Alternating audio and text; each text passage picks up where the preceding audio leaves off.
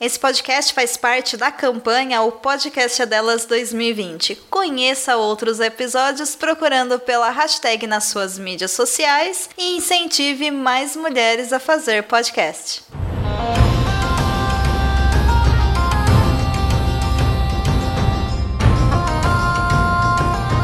Historicidade, o programa de entrevistas do Fronteiras no Tempo. Um podcast de história.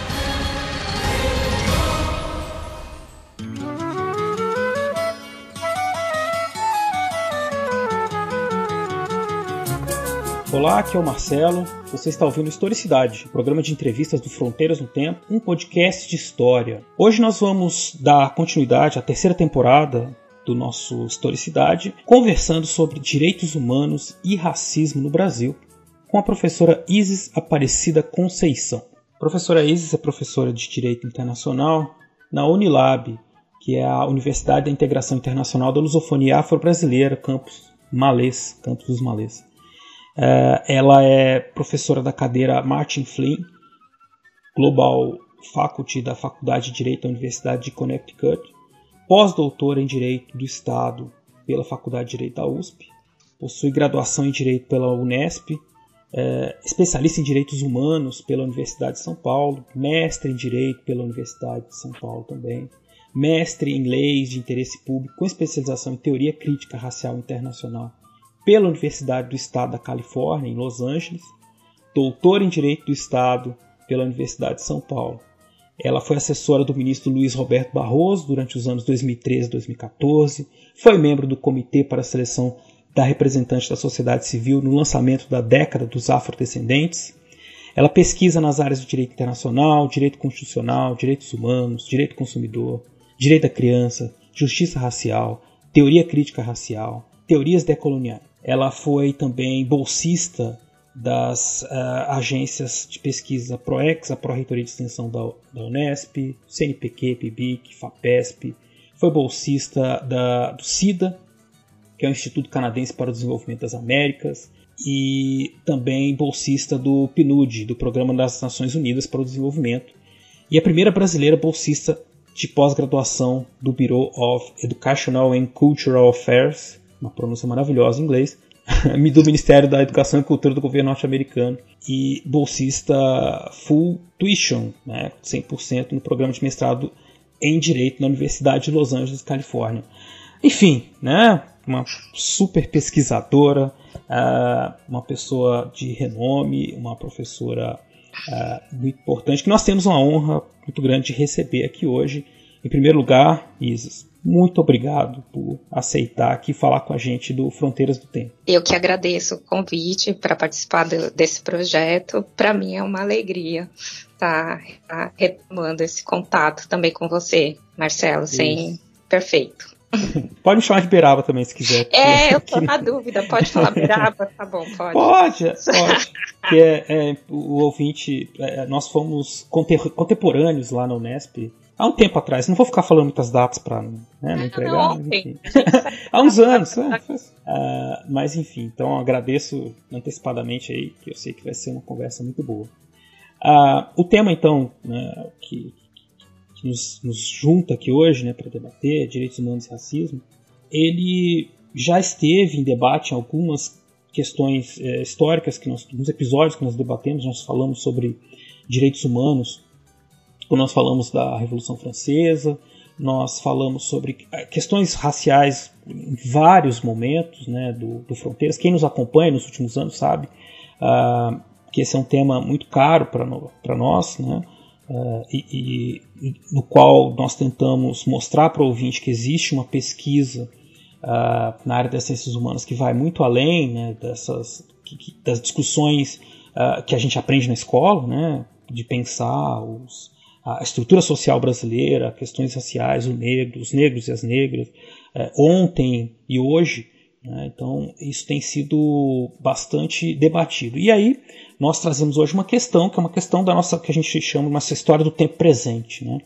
que é o que nós vivemos, né? um debate bastante intenso sobre a convivência, sobre a, a, a interação, né? a ideia de raça, o racismo no Brasil é, um, vem se constituindo cada vez mais. Os debates eles vêm ganhando espaço na mídia e as pessoas vão tendo uma série de opiniões sobre isso, sobre cotas, sobre o que é machismo, racismo, enfim.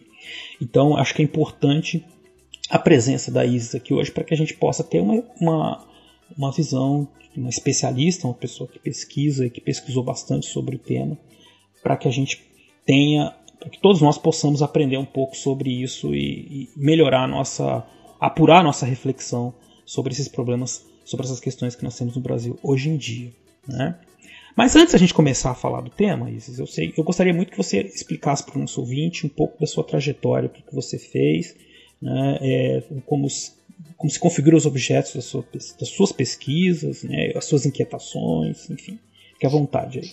Bom, é, eu sempre pesquisei o, o, tema de justiça racial. Eu talvez não, nomeasse como justiça racial, porque logo que eu entrei na graduação na Faculdade de Direito, né, na Unesp de Franca, a minha ambição era pesquisar a raça no direito. Eu tinha lido um artigo da revista Raça Brasil, dos anos 90, 90 que falava sobre a pesquisa do Eldio Silva Júnior, que foi secretário de Justiça do Estado de São Paulo, e ele, e ele falava naquela reportagenzinha na revista Raça Brasil sobre sobre a discriminação racial no sistema de justiça criminal.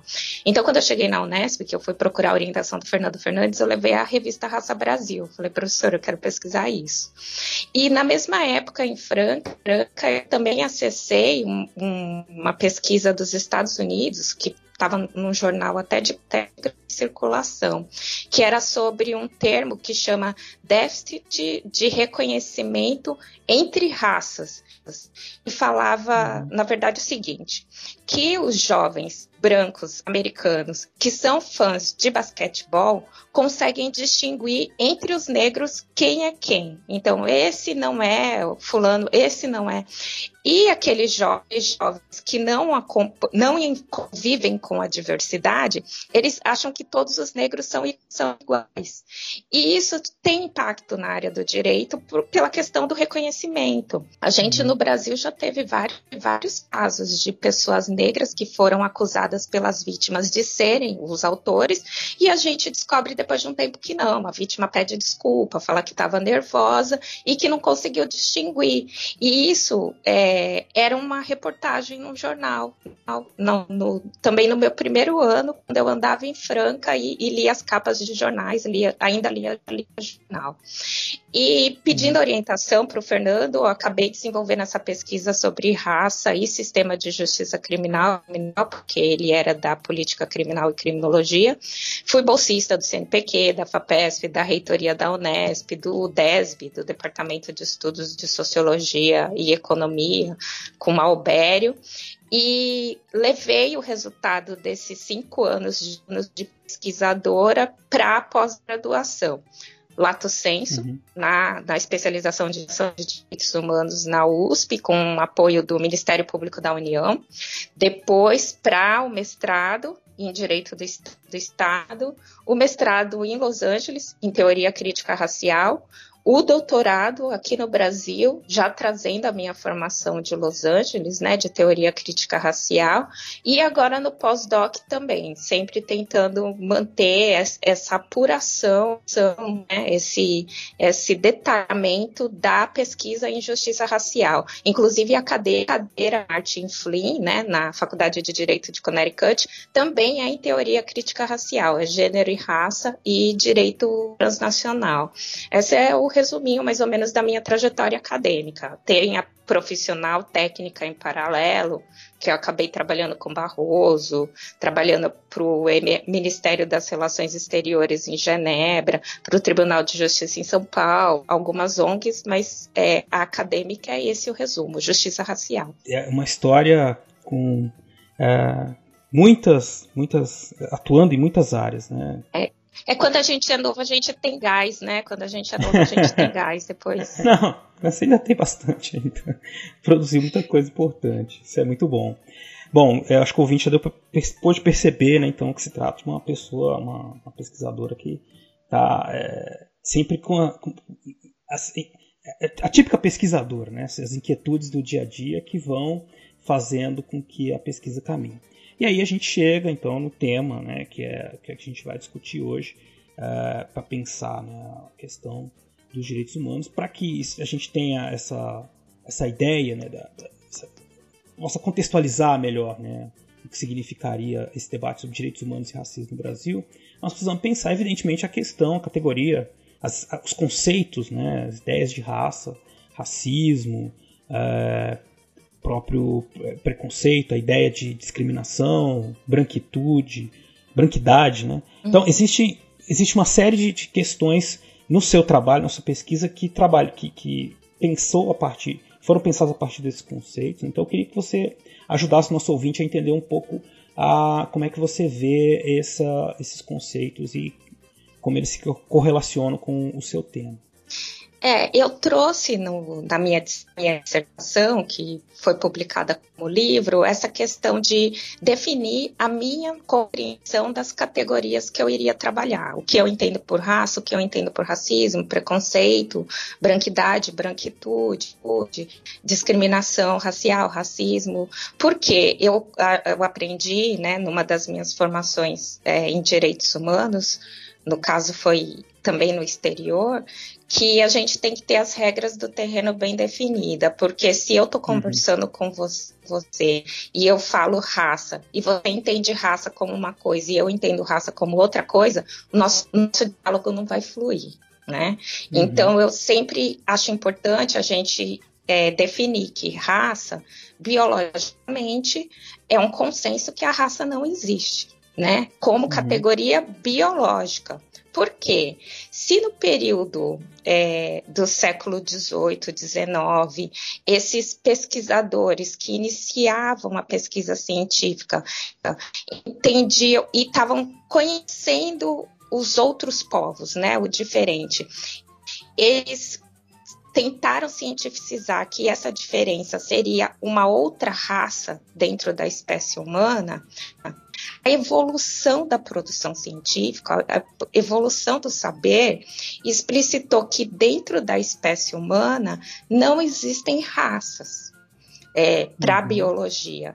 O que acontece é que a produção desses pseudos dos cientistas, né, eram homens com muito boa vontade, mas com, com pouca qualidade no, no resultado do trabalho deles, formou o inconsciente coletivo da, da, das sociedades, né? Então as pessoas veem aquele com traços fenotípicos diferentes e ele não tem informação de que a ciência evoluiu e de que a ciência sabe que dentro da uma espécie humana não existem grupos raciais. Ele ainda olha a pessoa fenotipicamente diferente e entende que é uma outra raça. Um problema que a uhum. gente teve também é que nesse período a, a, os traços fenotípicos foram conectados com características de personalidade. Então, uhum. isso ficou uma raça não biológica, mas uma raça sociológica, uma raça das uhum. interações sociais. Então, a raça que a gente trabalha é essa crença do cotidiano da pessoa olhar para alguém com traços fenotípicos e, em função dos traços fenotípicos, acreditar, presumir preconceber características é, psicológicas, de moral, e de comportamento e etc. Então, a partir dessa, dessa ideia sociológica de raça, é que a gente tem o preconceito, que é a conduta das pessoas informadas por essa ideia, né, falha. É, você vai ter o racismo, que eu defino como o quê? A negativa de direitos em função da ideia de raça. É, o que é o racismo? É você negar emprego, é, não importa como você nega esse emprego, mas, mas é você negar emprego, é você negar promoção, é você negar o direito moral, a dignidade, é você achar que você pode violar verbalmente a pessoa e, e, não responder por essas violências verbais. Essa seria a, a nossa compreensão de racismo condutas uhum. que negam direito a esse grupo racializado. E, por fim, o que, que acontece com a questão de branquidade e branquitude, Beraba? É, branquitude é, seria uma tradução do whiteness, mas o, o, a minha preocupação quando eu estava trabalhando esses conceitos em 2009 é o branquitude com um sufixo parecido do movimento de negritude. E o movimento uhum. de negritude é um movimento de afirmação, da, do valor da identidade negra. Então eu pensei, a afirmação da identidade branca como a, uma identidade superior é o cotidiano da sociedade que permite uhum. que o racismo se estruture. Então eu coloquei branquidade como identidade branca e branquitude como as condutas racistas, né? A ideia uhum. de que a branquidade tem um sobrevalor, tem algo acima. Então, acho que era é, é isso que informa assim, a, a, a, a, minha definição dessas categorias. A gente sabe que o racismo se manifesta de várias formas, né?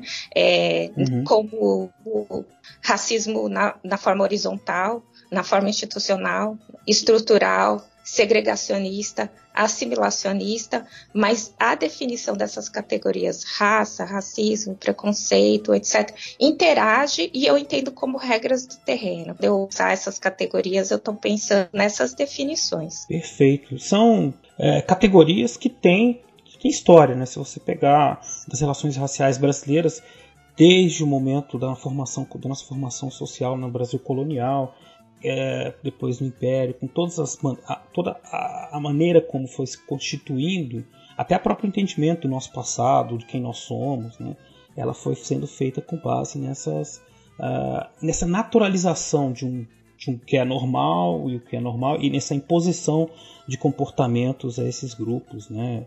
Quer dizer, é, eu acho que isso que você falou é fundamental. Né? Não é uma Sim. questão de de separar, mas de entender como isso foi constituído e como isso tem impacto no nosso cotidiano. Isso, exatamente, exatamente. Os preconceitos surgem dessas das, da formação é, do país, na verdade, da uhum. ideia de subalternização de grupos que foram racializados. Isso é fato. Uhum. E, e, coisas que uh, parecem, né, como a gente a gente costuma dizer aqui no, no Fronteiras que nossa uma das nossas missões é desnaturalizar o mundo, né? Uhum. Quer dizer, a gente pensar que, olha, é, é, ah, mas sempre foi assim, isso é assim mesmo, isso não muda, né? Ah. Não, isso não sempre foi assim, isso não, não, vai, não vai continuar sendo assim, vai mudar, né?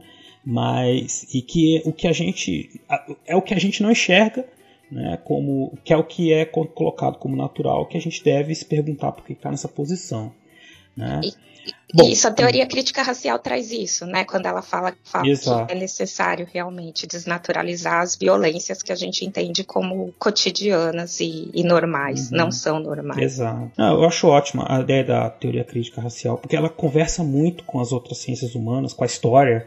Uhum. É, eu acho muito bacana é, que, que exista esse tipo. Eu não sei, eu não sei dimensionar o tamanho desse movimento no campo do direito, né? Eu sei da expressividade acadêmica, lógico, né? Uhum. Em termos quantitativos, quanta gente, né?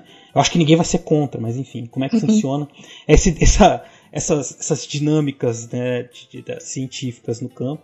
Mas para eu olhando de fora achei acho maravilhoso assim, o debate, é muito pertinente, me ajuda muito a pensar a, as próprias eh, as minhas inquietações do presente e e a interpretar ou reinterpretar algumas questões que eu vejo no passado, como por exemplo, às vezes você olha lá um, um manual uh, agrícola uhum, da, uhum. francês do século XVIII ensinando como fazer a gestão dos escravizados, né?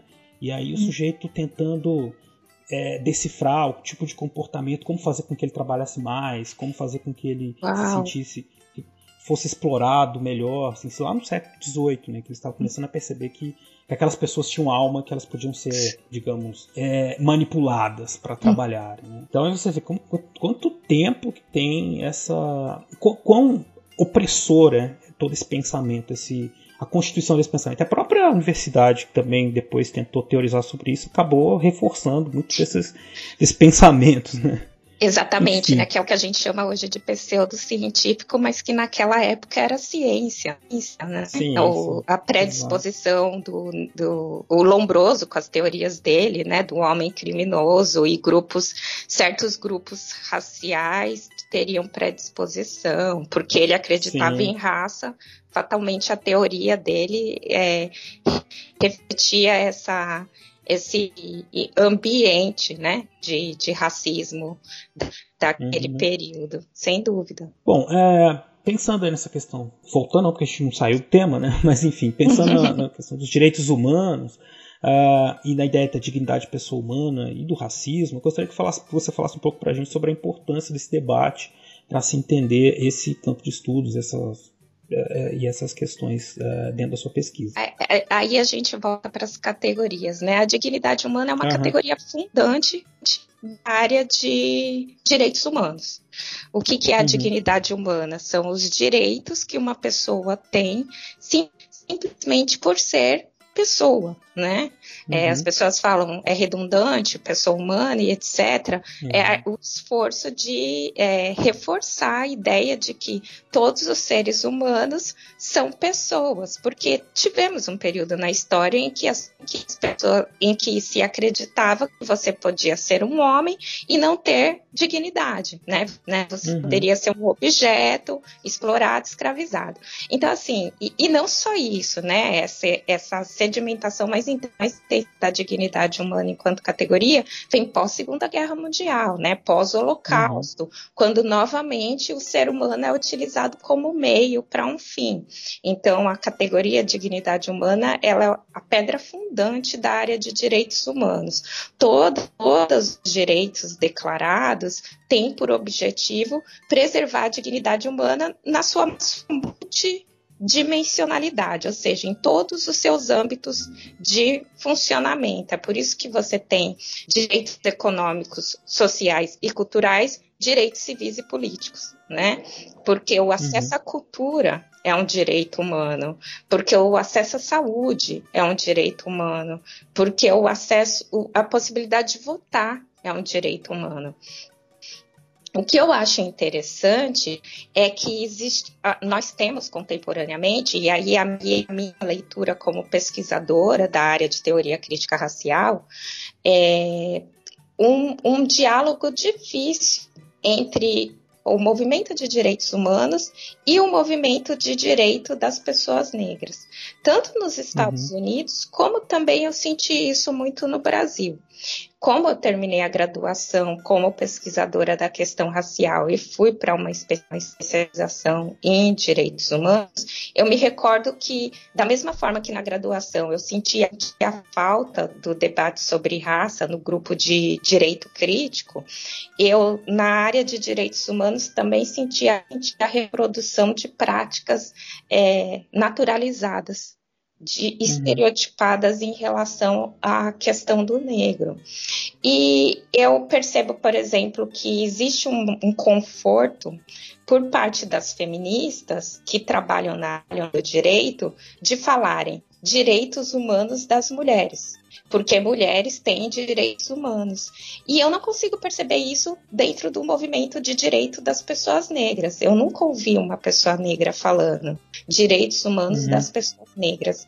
E, e as pessoas negras têm direitos humanos. É um debate que eu percebi, está posto, e eu acho que é a questão de como a área de direitos humanos, é, em alguns momentos, ela foi contaminada pelo ambiente Brasil que é um país com histórico escravista, é, de formado pelos donos das capitanias hereditárias, que depois transferiram para os donos de uhum. fazenda. Até hoje a gente tem coronel, dinâmicas coronelistas ainda, né, acontecendo. Uhum. Então eu acho que o discurso de direitos humanos foi contaminado um pouco por, por esses valores de um país pós-escravista, né?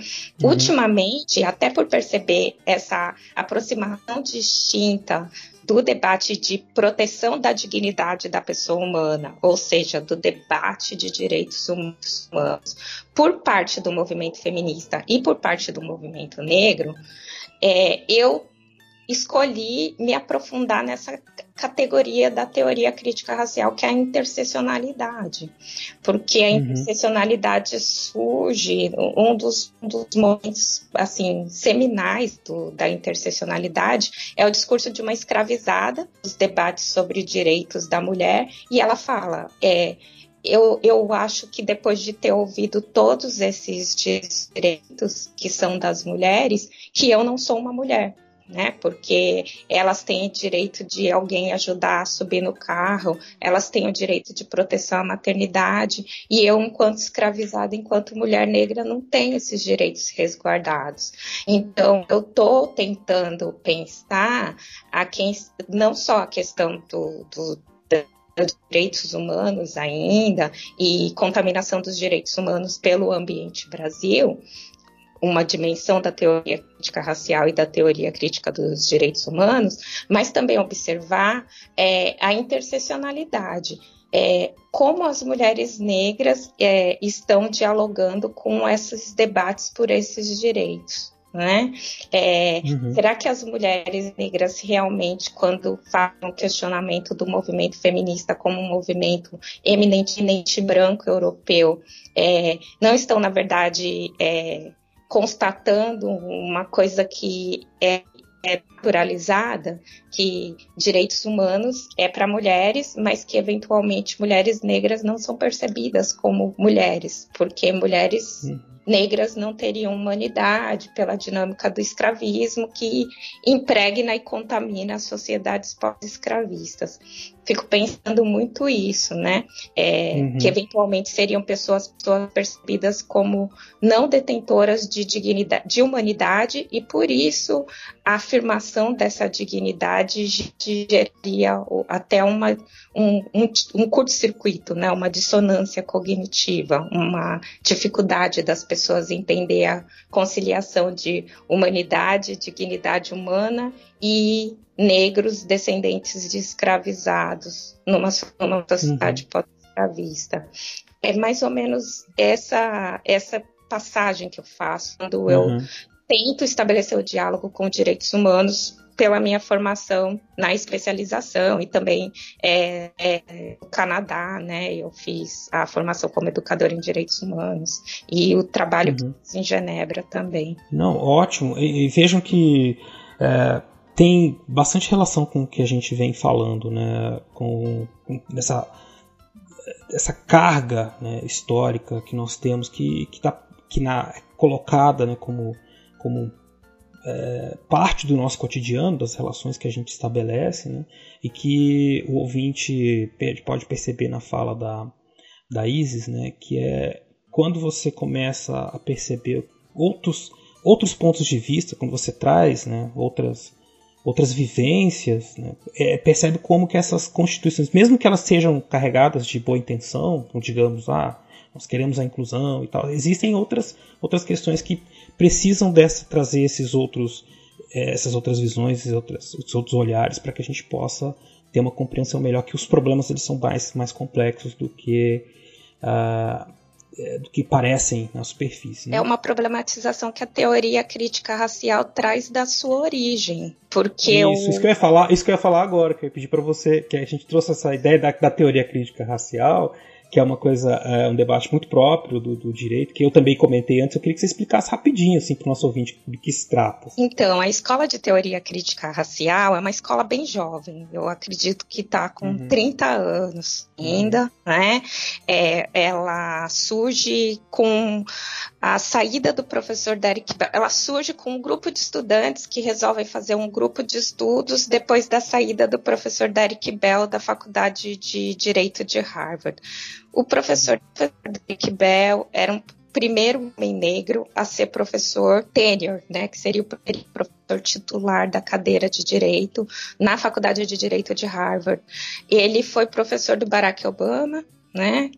Quando ele começou a greve dele, é, dizendo que ia sair de Harvard, o presidente da revista era da Faculdade de direito era o Barack Obama, era até quem fazia as apresentações do professor para os outros alunos. O professor Derek Bell, ele decidiu sair porque ele queria que uma mulher negra se tornasse titular também, porque naquela época outros três mais homens negros já tinham se tornado titulares e nenhuma mulher negra era titularizada. O professor Derek Bell, ele sempre foi uma pessoa genial na área de direito, fundador da, do pensar raça no direito na academia, mas também sempre um ativista, né, no sentido uhum. de exigir que ocorresse a coerência do discurso e prática. Então, essa escola surge nesse contexto em Harvard, em que eles percebem que as decisões decisões do caso Brown versus Board, que acabou com a segregação racial dos Estados Unidos, todo mundo lembra, né, que Estados Unidos uhum. era um país segregado, negros sentam no fundo do banco, brancos podem uhum. sentar na frente. É, não podiam beber água no mesmo lugar, não podiam usar a mesma piscina. É, a escola de teoria crítica racial fala: olha, a segregação acabou. É, nós podemos frequentar os mesmos espaços, mas não fre frequentamos na mesma posição. Estamos sendo incluídos? Sim, mas não de forma igual. Estamos sendo incluídos de forma subalterna. E as mulheres negras mais ainda. Né? É por isso que a uhum. categoria interseccionalidade é uma categoria jurídica que surge dentro da teoria crítica racial. Então, uhum. essa é a origem histórica da escola. O que, que a teoria crítica racial propõe também a dizer? que os estudos críticos do direito, ou seja, a área do direito que reconhece que a política influencia o direito, que o juiz não é um ser que decide do céu e sentou na sua cadeira imparcial, que a lei não vem de Deus, né? Mas que a uhum. lei vem dos políticos, que são pessoas uhum. que a gente pode colocar um ponto de interrogação, questionando, né? É, uhum. São legítimos, fazem as leis. É, é, tudo isso tem um, um, elementos culturais, políticos, sociais que devem ser considerados quando a gente observa o funcionamento do direito. Isso é a teoria crítica do direito. Então, a teoria uhum. crítica do direito já se, se desliga dessa ideia de imparcialidade incondicional e etc. A teoria crítica racial vai falar: olha, vocês estão desconectando mesmo dessa ideia idealizada, né, do direito como imparcial, como etc. No entanto, vocês continuam reproduzindo dinâmicas racistas dentro desse grupo, inclusive. A partir, a partir, do momento que você acha que raça não é categoria jurídica, a partir do momento que você acha que raça não é categoria jurídica relevante, a partir do momento que você acha que desigualdade racial pode ser é, suplantada num debate sobre outras desigualdades, como desigualdade de gênero e desigualdade socioeconômica, é, esse grupo de teoria crítica do direito não nos está sendo suficiente. Então, eles uhum. vão formar a área de Critical Race Studies ou Critical Race Theory, né, que é a teoria crítica racial, os estudos críticos raciais do direito porque eles estão saindo da teoria, teoria crítica do direito. É, é, a uhum. teoria crítica racial, então, traz algumas dessas análises críticas do direito, da teoria crítica do direito, mas a teoria crítica racial também trabalha com algumas metodologias é, que a gente identifica hoje como decoloniais. Uma das que eu mais, mais enfatizo é a questão das narrativas e contações de história. Eu costumo sempre uhum. brincar que se várias mulheres negras que moram no bairro me contam um padrão de violência, é, é, eu tenho um fenômeno social que, que vale a pena observar pelo, pelo olhar do direito né? Porque uma violência nega direitos, e se várias mulheres me contam a mesma história, porque existe um padrão de negação de direitos que está acontecendo. Então, é, o valor para a contação de história, né, para as narrativas, é muito grande, assim como também a forma de ensinar direito por meio de narrativas. Né? Uhum.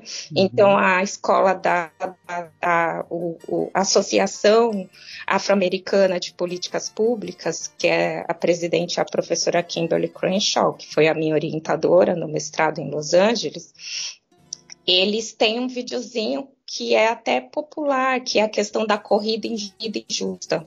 coloca um casal de negros e um casal de brancos para fazer uma corrida de obstáculos. E, e aí vai colocando para o casal de negros os obstáculos históricos é, do escravismo, da segregação, das da segregação de moradia, pra, da educação de baixa qualidade, né, dos estereótipos raciais, o preconceito. Você olha uma professora negra de direito internacional e você vai assumir que ela não tem capacidade para ser a professora de direito internacional, que alguma coisa, uma coisa de errado está acontecendo, né? Se uhum. uma mulher negra chega com é, como pós-doutora na Faculdade de Direito da USP, trabalhou como ministro do STF, trabalhou em Genebra com o Ministério das Relações Exteriores, alguma coisa, coisa de estranho tem com ela. Vamos, vamos tentar. Uhum. Então, assim, essa sequência né, de obstáculos da trajetória do casal negro, enquanto o casal branco eles acumulam os privilégios.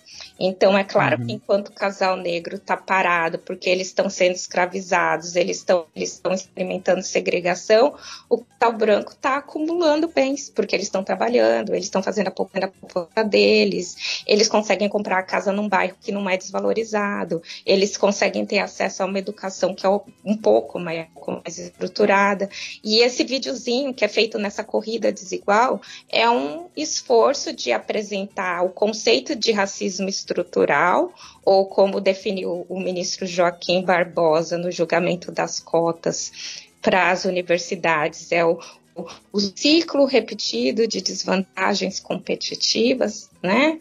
É, uhum. Ou como diria o John, o John Rawls, né? A interseção das, a interação das instituições é um videozinho com desenho, personagens correndo uma corrida, etc. E eu usava isso muito na Educafro, tento usar sempre que posso. A Educafro trabalha com ensino médio, né? E era muito legal uhum. ver que os alunos entendiam racismo estrutural, que as pessoas parecem achar que é um conceito acadêmico super complexo e etc que eu uhum. fui apresentada ao conceito em 2008, né, pela 2007 pela professora Kimberly Crenshaw, mas que não, é um ciclo repetido de desvantagens competitivas que você pode, por meio de uma narrativa, de uma contação de histórias, explicar para uma pessoa, né, o que, que é essa categoria jurídica. Então, esses Perfeito. são coisas metodológicas da teoria crítica racial que se esforçam para fazer o direito chegar a quem tem que chegar porque é, é, esses grupos minoritários são politicamente minoritários são excluídos, né, do debate, mas uhum. se apropriar. Ah, perfeito, perfeita explicação. Acho que depois a gente vai deixar o link do vídeo uh, ah, para vocês aí no post para vocês poderem assistir e, e, entender o que é, visualizar o que a professora Isis explicou. E vocês puderem perceber também que é aquilo que eu disse há pouco, né, um, a teoria crítica racial Uh, o direito dialoga perfeitamente com os debates que nós fazemos nas demais ciências sociais e humanas, né, uh, que vimos fazendo nos últimos tempos, na tentativa de trazer uh, outras narrativas históricas, de outras experiências, outros olhares para dentro dessa explicação do mundo, do passado, do presente que a gente tenta formular da universidade, que é um espaço criado pelos europeus né, para uh, eh, valorizar, para contar a história sob o seu ponto de vista, que enfrenta é, que impõe muitos obstáculos para é, a, a trazer né, esses elementos, ou que uhum. gosta que esses elementos sempre sejam assim coadjuvantes. Sim. Né, é, e, e, mas que. E silencia os críticos, quase, né? E silencia, silencia os críticos silencia, também, né? Silencia, Esse aqui é o. É, é uma luta muito difícil, né? Essa história uh, da, da, inserção da teoria crítica, a própria criação da teoria crítica nos Estados Unidos mostra isso, né? Como uhum. que é, é sempre um embate, né? Quer dizer, uma universidade super tradicional, você tem um professor negro e ele tem que ser enquadrado, assim, ele tem, ele tem que andar dentro daquela linha ali, quando ele sai da linha, ele, enfim, gera uma série de, de conflitos. Sim. Isso acontece em muitos outros lugares também. Né? Então é, é é uma luta, por isso que é muito difícil eh, separar, né? É um campo que você pesquisa, a gente fala muito de pesquisa, pesquisador, professor e tudo, mas ele é um campo de luta, de atuação, né? de, de militância, né? Não tem como não ser, porque se você não fizer isso, você vai não chega né, em lugar nenhum. Sim, sim, o professor Cabenguele, no último COPENE, né, Congresso de Pesquisadores Negros, ele foi o conferencista uhum. da abertura. E ele fez esse link, né, como a produção de, de conhecimento é, insurgente que o professor Milton Santos falava contra globalista, uhum. né? Ou essa, uhum. essa, produção decolonial crítica, ela é uma militância dentro da universidade uhum. por, essa, por essas características da universidade. Então, às vezes, as pessoas tentam até minimizar ou deslegitimar a produção de conhecimento que é contra globalizante, que é, com, é insurgente, né? Que é contra a tradição, mas o que acontece dizendo, ai, mas isso não é pesquisa, é militância, uhum. mas porque dentro da universidade a disputa de poder exige que que ambos os lados militem. A tradição, uhum. quem quer conservar, os conservadores militam nos seus interesses, e os contra-globalistas, né, os que querem que outros saberes sejam reconhecidos, que outros direitos sejam reconhecidos, precisam fazer essa militância também. Foi uma palestra uhum. bem epifânica, assim, apesar da gente estar tá fazendo isso há bastante tempo, mas uhum. alguém teorizando, né? Bem, bem, ah, é bem importante. Bom, é, partindo para o próximo ponto da nossa discussão aqui, é, a gente, eu gostaria de pensar com você aqui um pouco sobre, a, conversar com você sobre as bases é, do sistema criminal brasileiro. A gente está falando de direitos humanos, de dignidade, né? então um uhum. pouco do uhum. sistema criminal brasileiro é, e a maneira racista, né, como ele se constituiu.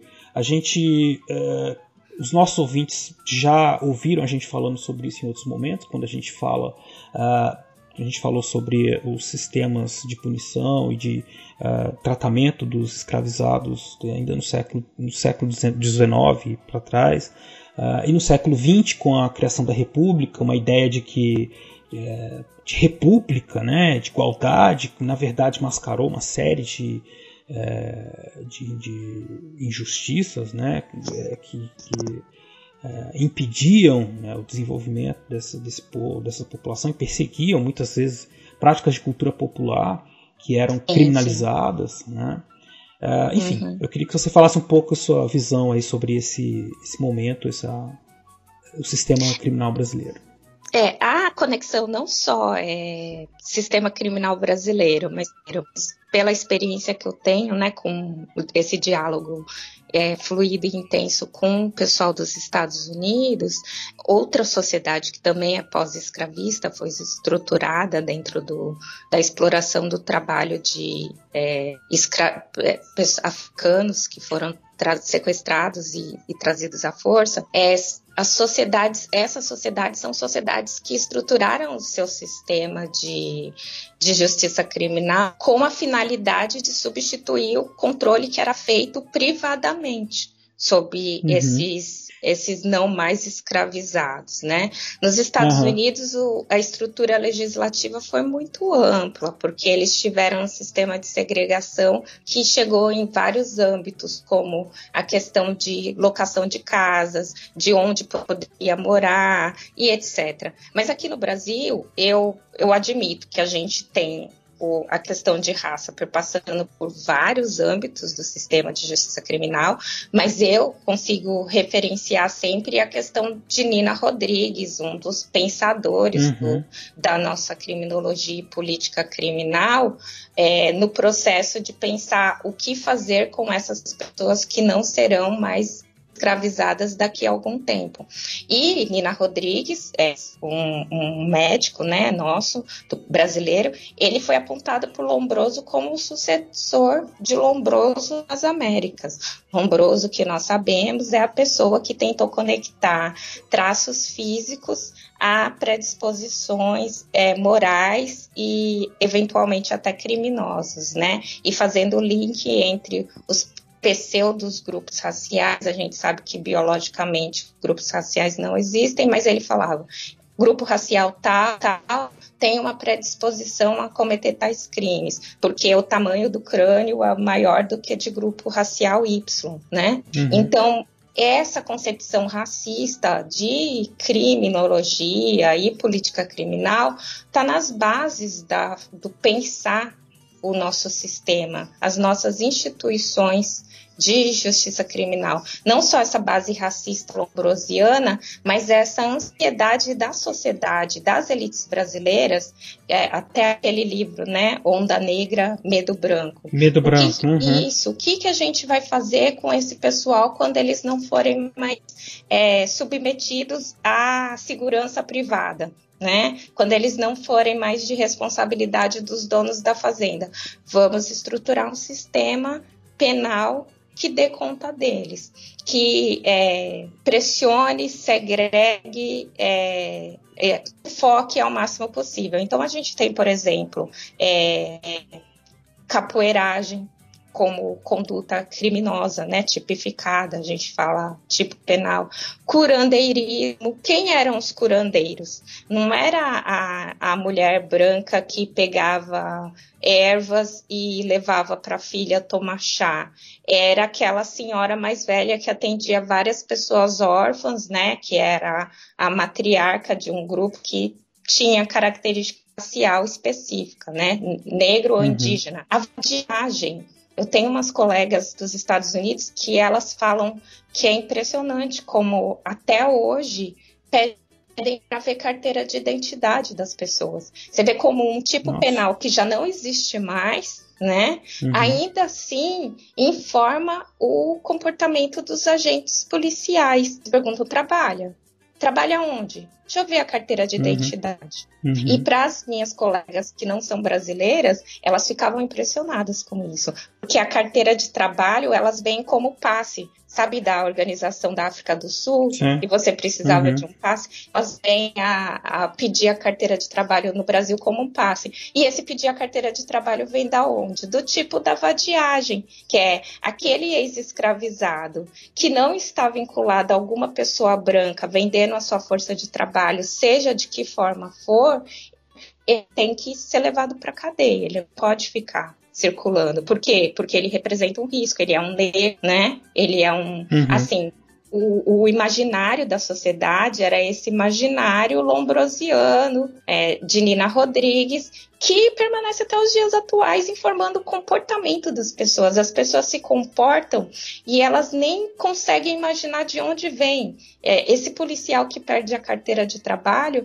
ele não consegue imaginar de onde vem esse comportamento dele, né? Uhum. As práticas que se reproduzem de forma não crítica e que mantém a estrutura, que mantém essas é dinâmicas de violência e de negação de direito.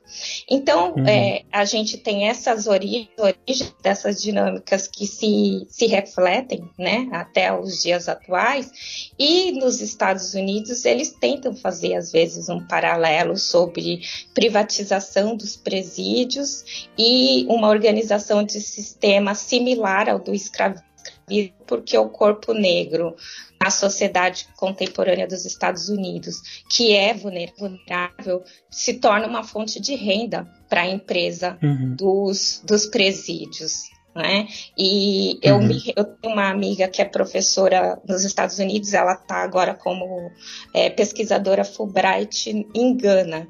E ela pesquisa essa prática de é, mulheres grávidas que são presas elas dão, elas dão a luz com algemadas, ou as pernas Meu algemadas Deus. ou os braços. E não só nos Estados Unidos, no Brasil também. A Defensoria Pública entrou com ação coletiva em alguns lugares, mas é uma prática que alguns têm de mulheres grávidas que são levadas para dar a luz, elas dão a luz é, algemadas. Por quê? As escravizadas, para não correr o risco de fugir, elas davam à luz presas também, né? É, não algemadas, uhum. mas com perna uhum. é, naqueles, naquelas ferramentas que eles usavam. Isso você tem no Brasil Terrível. e nos Estados Unidos. E é, e é uma herança do escravismo, né? Que impacta uhum. no funcionamento das instituições, que se reflete em práticas. Então, assim, as bases é, racistas do nosso sistema criminal remontam pré-escravismo, sem dúvida, né? Esses teóricos da criminologia uhum. racista, mas elas é, informaram a declaração de leis por algum momento e hoje elas informam algumas práticas institucionais que os agentes que, que agem, é, né, os agentes públicos que atuam dessa forma, eles nem sabem que eles estão reproduzindo um imaginário que é do período escravista, mas eles uhum. estão.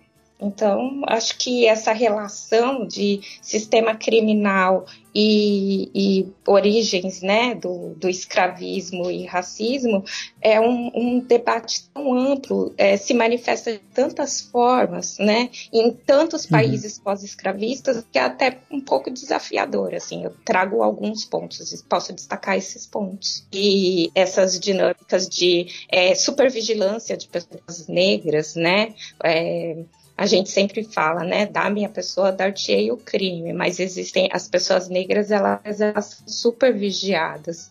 É, um uhum. homem branco correndo, ele não vai chamar a atenção da polícia, um homem negro correndo, ele vai chamar a atenção da polícia. Então, um uhum. homem branco, é, existem aqueles experimentos sociais, né, um homem branco sim, sim. chega, pega a bicicleta e vai embora tranquilamente, um, um homem negro que tenta, tenta pegar a mesma bicicleta e todo mundo liga para a polícia dizendo que tem um negro tentando pegar a bicicleta.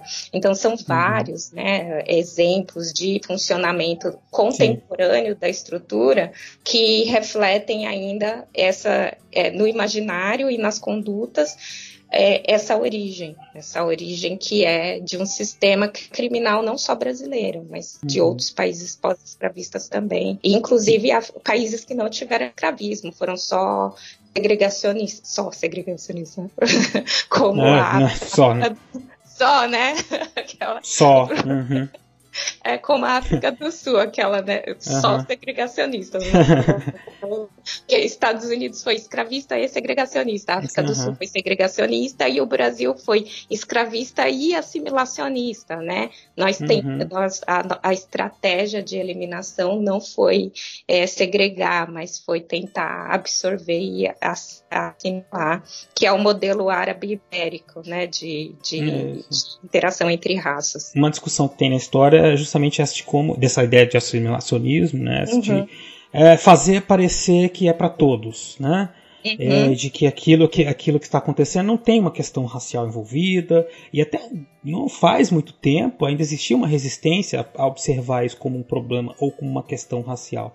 Não fosse a, a força, a luta dos movimentos sociais negros no Brasil para impor esse debate, né, a partir principalmente dos anos 50, Uh, para muitos intelectuais isso não era questão pra, institucional se debater, Na verdade, né? era o nosso discurso oficial, né? Tem um, sim, exatamente. Tem um texto do que transcreve o discurso do diploma, do embaixador do Brasil quando da aprovação da Convenção das Nações Unidas de combate ao racismo, xenofobia e discriminação racial. E ele, eu transcrevi o texto, acho que na minha tese, tese de doutorado. E ele fala é, o Brasil vai assinar esse texto, né? No entanto, nós como país não temos esse tipo de problema de discriminação Exato. racial e de racismo. Nós só vamos assinar e ratificar como apoio e manifestação de que nós não concordamos com isso. Mas o Brasil é uma harmonia racial entre as três raças. Então, tão bem vendemos que a Unesco financiou a Escola de São Paulo para pesquisar, né? Então, Exato. É, uhum. é bem... Porque eles queriam descobrir, mas então o Brasil tem né, um paraíso. A receita. Funciona. A receita. A receita né? E deu justamente o contrário. Né? Que bom, Exatamente. porque a gente começou a discutir essas, esses, essas questões. E são questões que, como você bem lembrou, né? Então, é, tem, todo mundo conhece, né? Todos esses exemplos mostram como que a gente é, promove uma, uma separação, né? Uma cidadania de segunda classe para esse grupo de pessoas já é, que, que, herdam né, do sistema escravista essa, esse estigma e que dificilmente consegue vencê-lo, mesmo que ela passe por algum tipo de ascensão social ou até econômica. Né?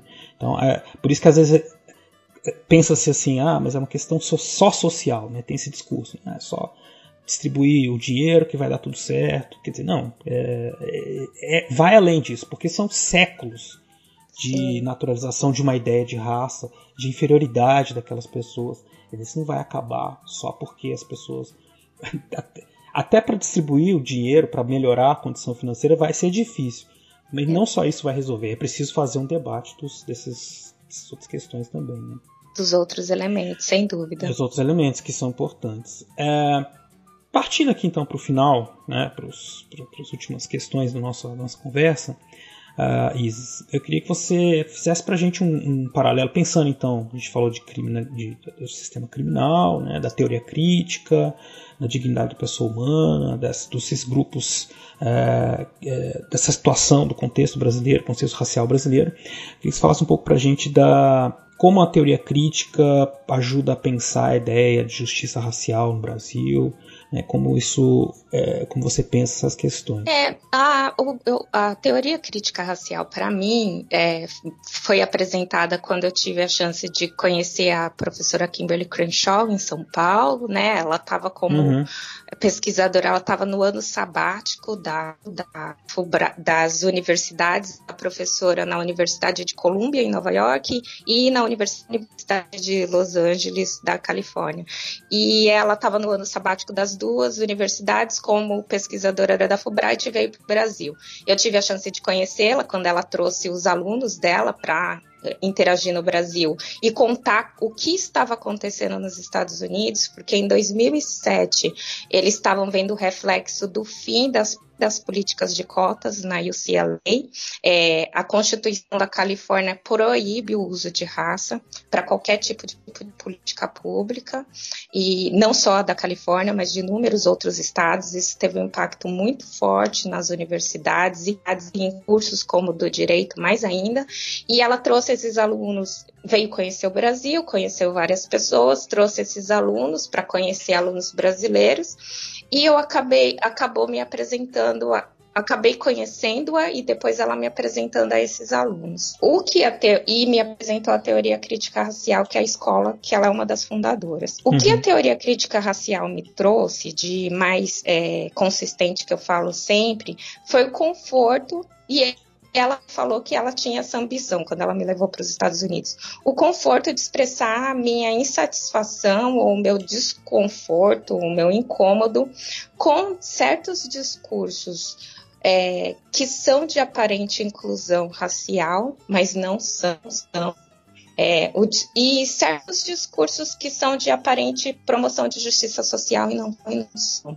Eu tinha saído, eu estava terminando a especialização de direitos humanos, que foi um ambiente que tinha professores maravilhosos como Comparato, mas também tinha aquele incômodo de tentar é, dialogar com pessoas que completamente não entendiam a questão do racismo, mas se sentiam as autoridades da defesa da dignidade da pessoa humana. E uhum. às vezes eu tinha que bater boca, e eu não gosto de confronto, então eu sempre me senti incomodada com esse negócio de, de eu tenho que bater boca para falar para essa pessoa que se diz um defensor de direitos humanos que ele está tendo um comportamento racista.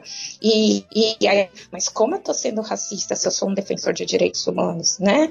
É, mas uhum. como essa política de promoção de igualdade racial que eu estou pensando está sendo uma política que não é, não é, não é, não justifica você me adorar. Né? E a uhum. teoria crítica racial me deu esse conforto de, ah, não, nem toda política de promoção de igualdade racial vai ser uma política de promoção consistente de igualdade racial. Ela pode expressar uhum. convergência de interesses, que é um princípio do professor Derek Bell. Ela pode promover inclusão subalterna, né? Ela pode uhum. ser é, a política que daqui a algumas semanas ou daqui a alguns poucos anos vai ser facilmente desconstruída, porque o lucro de quem implementa ela não é negro, é muito maior do que o lucro das pessoas negras que logo vão perder aquela política.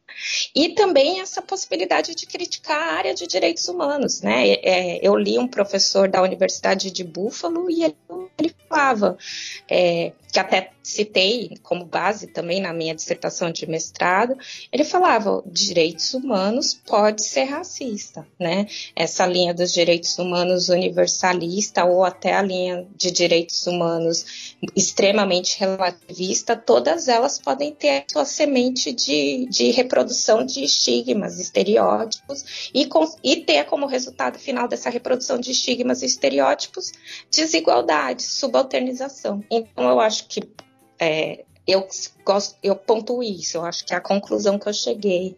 É, o que, que a teoria crítica racial trouxe para mim em relação à pesquisadora que eu entrei na Unesp, querendo entender é, por que a polícia parava mais, mais homens negros, né? Querendo entender. É, porque existia violência institucional contra os homens negros e saí da graduação entendendo que era uma coisa institucional, não estava só na ponta do sistema, mas estava em todo o sistema.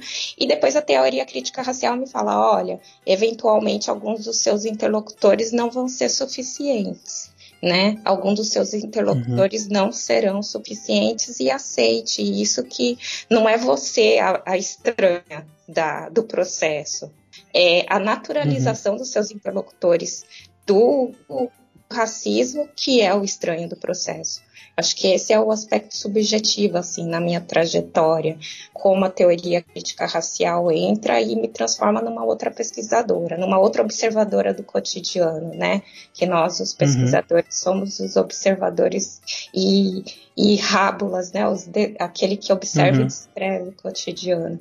Eu posso dizer isso. É, a sua pesquisa você trouxe também. É alguns dados interessantes pensando na própria na atuação prática da justiça, né? Uhum. É, queria que você falasse um pouquinho para a gente sobre as conclusões que você chegou com, com essas análises. É, a, essa conclusão que eu cheguei na dissertação, depois na tese de doutorado eu, eu descobri o princípio, né, o conceito da uhum. teoria crítica racial, que seria que na tese de doutorado eu também trabalho o princípio, o princípio da convergência de interesses, mas num âmbito é, que seja comparado, né, as decisões do caso uhum. versus Board, a decisão da, do, da política de cotas, o voto do professor Lewandowski. É, uhum. Na minha dissertação, o que eu tentei explicitar é que uma ferramenta de direitos humanos em um ambiente contaminado, se essa ferramenta não é crítica com relação à relevância da raça, ela vai reproduzir a contaminação do ambiente. Então, uhum. o que eu uhum. analisei foi a recepção de uma política de direitos humanos, que é a política de penas alternativas, que tem como ambição diminuir o número de encarcerados, né, diminuir, diminuir uhum. o número de pessoas que estão presas, e como a contaminação do sistema criminal brasileiro termina por fazer com que pessoas negras gozem menos do benefício das penas alternativas e sejam encarceradas em maior quantidade, e pessoas brancas sejam encarceradas em menor quantidade e gozem mais dos benefícios de penas alternativas. Ou seja, é uma política de direitos humanos que tem a ambição em diminuir o número de encarceramento. O número de encarceramento aumenta e o perfil racial dos encarcerados permanece quase que o mesmo, né? Ou até uhum. o número de negros amplia, acaba ampliando significativamente. E eu falo que como a gente tinha um contexto em que você, você começa a expandir a atuação do sistema criminal, alcançando as pessoas que cometem aquela criminalidade que é tolerada, a criminalidade do colarinho branco, né? Aquelas coisas que as uhum. pessoas falavam, ah, isso é de menor potencial, etc., mas não tinha um, uma previsão de de escape, aí você tinha um jeitinho brasileiro para não condenar as pessoas, aquelas pessoas começaram a ser alcançadas pelo sistema. Então, o que, que você vai fazer? Uma convergência de interesses.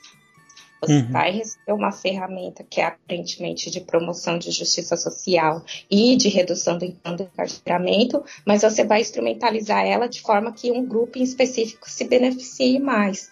É, se você uhum. for observar, é, eu estava lendo outro dia sobre os, as tornozeleiras eletrônicas. A tornozeleira hum. eletrônica ela existe para você diminuir o número de encarcerados. Qual o perfil Lógico. de pessoa que usa a tornozeleira eletrônica? Deixa eu adivinhar, branco. né? É, Não qual foi difícil. de pessoa que preenche os requisitos para usar? Pra... Então é interessante ver como essas medidas alternativas reproduzem a dinâmica racializada do sistema, né? Que foi estruturado já racializado desde as suas, suas origens. Essa era a dissertação Perfeito. de mestrado que eu continuo revendo sempre. Em 2015, acho que 2015, uhum. o Ministério da Justiça refez essa pesquisa sobre penas alternativas e raça com projeção nacional e chegou ao mesmo resultado da minha dissertação de 2008, que negros gozam menos das políticas de penas alternativas. Então, de 2008 até 2015, o padrão continuou o mesmo. Vejam, então, a importância né, do trabalho de pesquisa bem feito. Quer dizer, e a gente vem discutindo aqui na, dos episódios de Fronteiras, né? a história, a, a, constituição da sociedade brasileira, o racismo e tudo mais. E pesquisas como da, da professora Isis mostram maneira como se reproduz numa instituição que para muitos de vocês, talvez, alguém, alguns de vocês talvez já tenham parado para pensar nisso, mas para muita gente, no senso comum, é uma instituição imparcial, né, uma instituição, a lei é para todos, né, a justiça é para todos, quer dizer, a gente pensa muito nessas categorias naturalizadas, né, e, e, e, e às vezes até aquele discurso que se propõe mais, entre aspas, progressista e aberto, ele vai acabar, nesse ambiente em que não se pensa as categorias, as questões raciais, ele vai acabar não resolvendo o problema, de, vai, vai reproduzir, né, vai reproduzir uh, de forma inconsciente, não sei se posso usar essa palavra, mas ele está ali presente, né? e uhum. enquanto não houver, essa, não houver esse trabalho de pesquisa, esse debate e, e essa denúncia mesmo, e, dentro dessa perspectiva, uma denúncia que é uma militância, é, essa situação ela vai continuar sendo é, você usou essa expressão, né, silenciada e, e, colocada como se não fosse um problema, né? Uhum. É, ah, não, mas eu faço isso, eu já resolvo o problema de todo mundo, inclusive dos negros. Não, mas aí você não está resolvendo, né? Tem outras questões específicas que têm que ser debatidas. Sim, sim. Ah, mas, mas eu. É, Isis, a nossa conversa está muito boa, vai muito longe. mas eu preciso, infelizmente, começar a encerrar. Então, eu vou pedir para você uh, deixar aí as suas palavras finais para o ouvinte uh, sobre o nosso papo, sobre o que você quiser, né? para que a é. gente possa terminar. Bom, é, adorei, né? Gosto muito de conversar sobre essa minha história assim de produção acadêmica e esses últimos anos que eu tô em dedicação integral, né, à pesquisa e à academia e à universidade, sempre um prazer. É uhum. legal trocar isso com você, né? Porque desde as das brigas pelo homem delinquente, pela xerox do homem delinquente, e a única, a única cópia do Boris Fausto que tinha, né, de, de, é, ano, é éramos, uhum. éramos os, os dois, né, que pesquisando cada um uhum. na sua área a mesma, mesma coisa. E eu fico muito contente da gente poder retomar essa conversa e, e viabilizar esse diálogo entre interlocutores privilegiados, né? Espero que uhum. eu tenha contribuído, não só com informações para ti, mas para toda, todas as pessoas que tiverem chance de ouvir e que gere é, essa, essa fagulha de curiosidade, que as pessoas procurem ler, procurem conhecer e, e observar. Também serem observadores do cotidiano. É, não poderia terminar com palavras melhores. Né? E a gente é, quer isso, que é o objetivo desse programa: divulgar a ciência, divulgar o trabalho dos pesquisadores brasileiros mas também fazer com que vocês, ouvintes, possam refletir sobre tudo isso nas suas vidas, mesmo que vocês não transformem isso em é, conhecimento escrito, acadêmico, mas que vocês possam pensar sobre o mundo que vocês vivem, algo que é muito importante né, que nós façamos cada vez mais no Brasil atual, para que a gente tenha um Brasil do futuro também, um mundo né, também uhum. melhor. Mas é isso, muito obrigado pela entrevista. Obrigada, eu. Então, foi um prazer, né, inenarrável. Espero que a gente possa trocar mais ideias uh, no futuro próximo, pessoalmente também. Sem dúvida. Pessoal, é, fiquem conosco aí que eu volto daqui a pouco para dar uns recadinhos para vocês.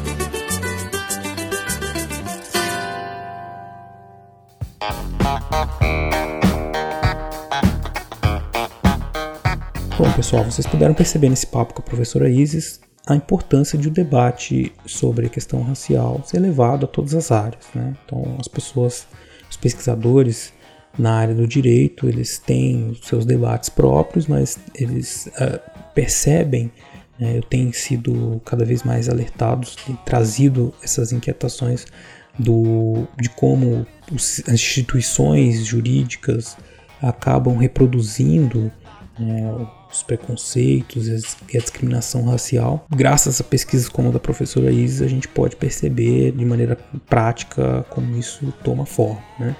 Então, é a reflexão principal aqui, além de todas aquelas que a gente sempre traz sobre a desnaturalização do, da, dos comportamentos, das ideias de raça, é também a de se pensar que muitas vezes até aquilo que é que tem um caráter de, de promover a igualdade, de promover uma justiça, se não for pensada a partir das uh, diferenças raciais que são sociologicamente, socialmente reproduzidas, e essas práticas vão ser inefetivas, né? não vai haver a real promoção de igualdade. Muito bem. Uh, gostaria então de encerrar esse programa fazendo, dizendo, lembrando vocês que ele, o nosso projeto do Historicidade do Fronteiras no Tempo existe graças ao, ao seu apoio uh, no Padrim. Se você quiser nos ajudar, você pode entrar no site www.padrim.com.br barra Fronteiras no Tempo e fazer a sua doação, fazer a sua participação no valor que você quiser. A gente tem ali muitas categorias, muitas possibilidades para você participar. Se você quiser entrar em contato com a gente, você escreve para o fronteirasnotempo.gmail.com ou no Twitter você pode nos achar na arroba front no tempo, com temudo, e na minha própria arroba, que é Marcelo Silva 79, ou a do CA, que é César Agenor. Não esquecendo também que ainda existe nossa fanpage no Facebook, onde esse link desse episódio foi co compartilhado. Você também pode compartilhar com seus amigos e curtir a nossa página, a nossa fanpage no www.facebook.com.br Fronteiras no Tempo. É isso, pessoal. Muito obrigado por ter ficado conosco até agora e eu espero vocês daqui a alguns dias no programa Fronteiras no Tempo. Um abraço.